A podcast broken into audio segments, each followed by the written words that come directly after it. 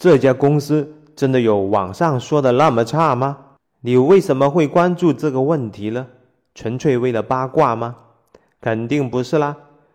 估计你正在面试这家公司，面试给你的感觉估计还可以，但是你觉得还是有点不放心，于是上网搜了一下这家公司的情况，结果不搜不知道，一搜吓一跳，网上居然有这么多的负面评论，这些评论靠谱吗？我去还是不去这家公司呢？请不要着急，且听两个关于公司红黑榜的故事。先说第一个故事，当时我在一家不知名的公司做研发中心经理。有一天，我们的 HR 非常兴奋地跟我说：“哎呀，火球经理，我们公司登上红榜的榜首了。”我说：“哎，什么榜？”他跟我解释说：“有一个网站呢，有一个叫做叫做公司红黑榜的这样一个网，它会根据网友对他们公司的一些评价做一个排名，好评多的就会放在红榜。”差评多的就会放在黑榜，而我们公司是在红榜的榜首 number one 第一位啊！我觉得非常的神奇。我们什么事情都没有干，就居然登上了红榜的榜首。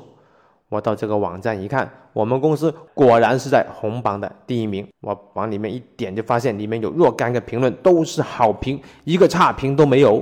而这些好评呢，无非就是说公司管理非常的完善，领导非常的给力。关注员工的成长等等，一看这些评论，我大概知道是我们之前正常离职的一些员工留下来的。我非常的感动，非常的开心，说明我管理这个公司还是管得很不错的嘛。员工离职了以后，对我们公司还是念念不忘。过了几个月，HR 非常紧张的来找我，火球经理，我们公司从红榜的第一名直接掉到了第六名了。很多人在网上发了一些不负责的差评，我给予回击，结果他说我是水军。为什么会多了一些差评呢？因为最近我们公司解雇了一些员工。如果你被一个公司炒鱿鱼了，谁会开开心心的？你很可能就会变身为一个键盘侠，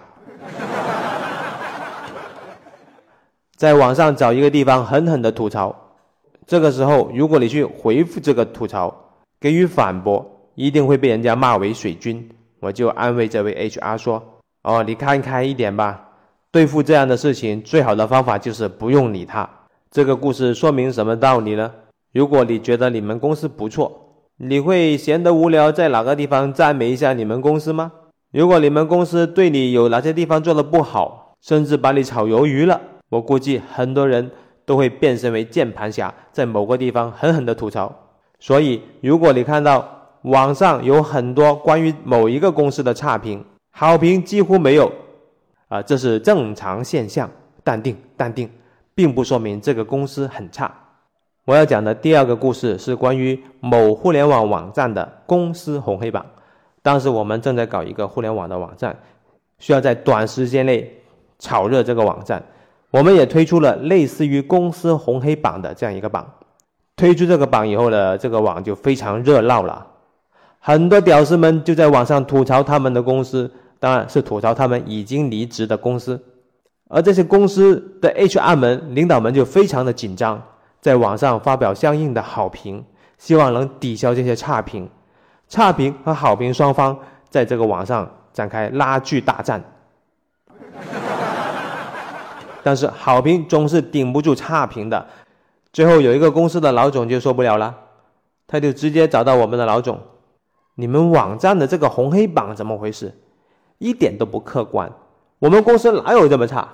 你看这些差评都是不负责任的，请给我删掉。”我们的老总很淡定的说：“呃，对不起，我们是一个互联网的网站，这是网友们的客观的、公正的一个评价，我们是不会删的。”对方的老总就说：“我给你五万块。”你帮我删掉那个差评，五万就想让我删差评，这种事情怎么可以在这里说呢？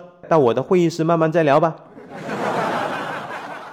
OK，结果你就懂了。其实所谓的红黑榜，并不一定能客观公正的展示一个公司的真实情况。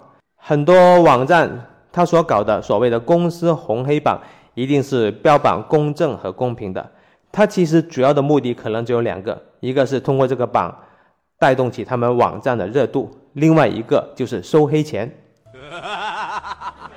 总结一下这两个故事说明的道理，那就是网上的关于某些公司的负面评价仅供参考。好，现在来回答到底你去还是不去这家公司的问题。我会提几个问题让你来思考。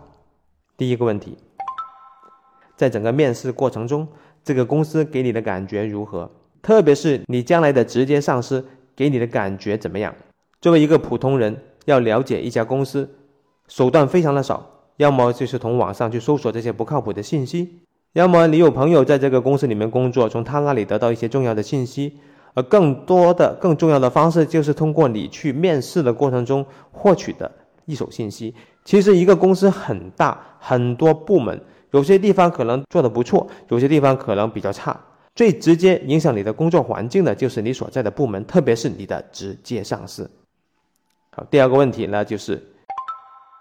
你的工资高吗？你的薪金高吗？我估计不会很高。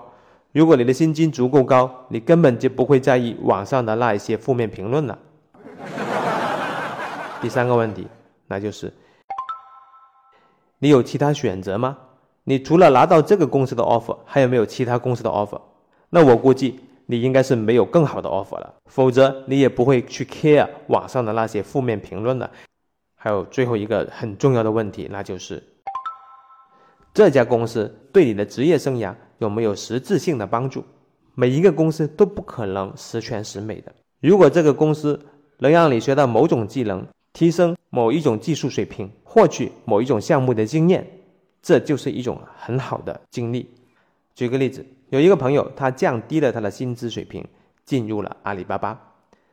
他为什么要降低薪资水平进去呢？因为他不降低就进不去。那么他为什么愿意降低进去呢？很简单，他看中的是阿里巴巴的上升空间，以及是阿里巴巴的镀金效果。当你要犹豫要不要进一个公司的时候，你要做一些取舍。人生并不完美，职业生涯上的每一个选择可能会失去一些东西，但是你要更多的关注你得到了什么。上述建议仅供参考。如有采纳，后果自负。